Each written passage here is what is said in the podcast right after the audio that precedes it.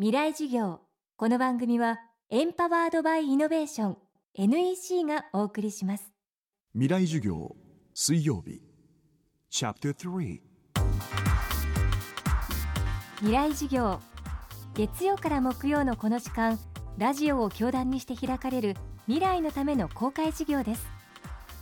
今週の講師は東京大学医学部附属病院放射線科准教授で緩和ケア診療部長の中川圭一さん。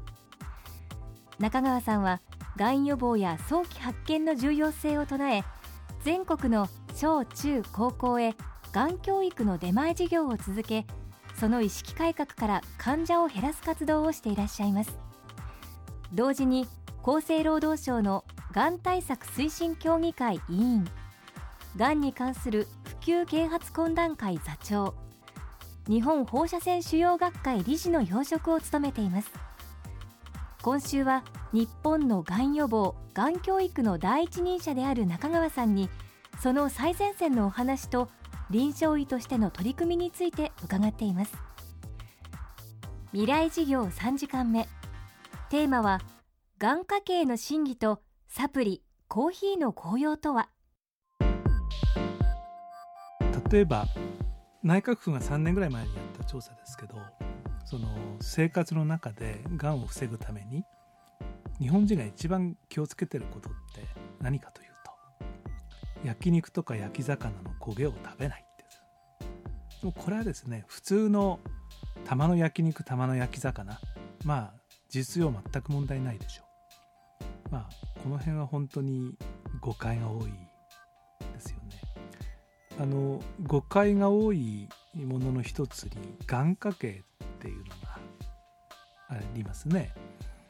あのよく一般の方に聞きますとがんの原因の中で家計の占める割合ってまあ3割から5割ぐらいっていうふうに多くの方が思っているんですね。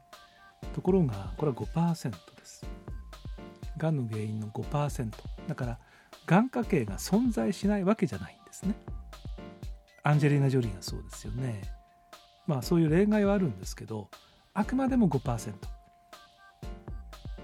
若い世代に多いんですよね。その、えー、がん抑制遺伝子が壊れてたりしてがんにできるの。というのは1個ずつお父さんお母さんからもらう2個両方とも壊れるには時間がかかるっていうのは普通の方のがんなんですがああいうその家族性腫瘍って言いますけどね家系によるがんの場合には、えー、残り一つが頼りだから若い世代にもあのがんが多くなる。で逆にそういう例えばうちのお母さんうちのおばさん30代で乳がん卵巣がんそういう家系の場合にはちょっとまあ心配する必要があるかもしれないけどもがん全体の中ではあくまでも5% 20人の眼科者さんのうち19人は遺伝とは関係ないんだっていうことですね。それからちょっと話があのがんの予防のところに戻りますけどあのサプリメントってのはほとんど役に立ちませんね。むしろ有害だっていうデータが多いです。野菜や果物から取る場合にはいいんですがそれを錠剤として使うというような大体マイナスになりますね。ビタミンもそうなんですよ。あのかえって害が出ます。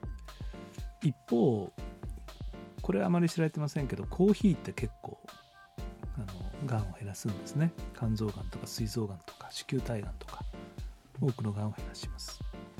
で、お茶は特に女性の場合には胃がんを減らすというデータがありますね。この辺はあの知っといてもいいような気がします。この番組はポッドキャストでも配信中です。バックナンバーもまとめて聞くことができます。アクセスは東京 FM のトップページからどうぞ。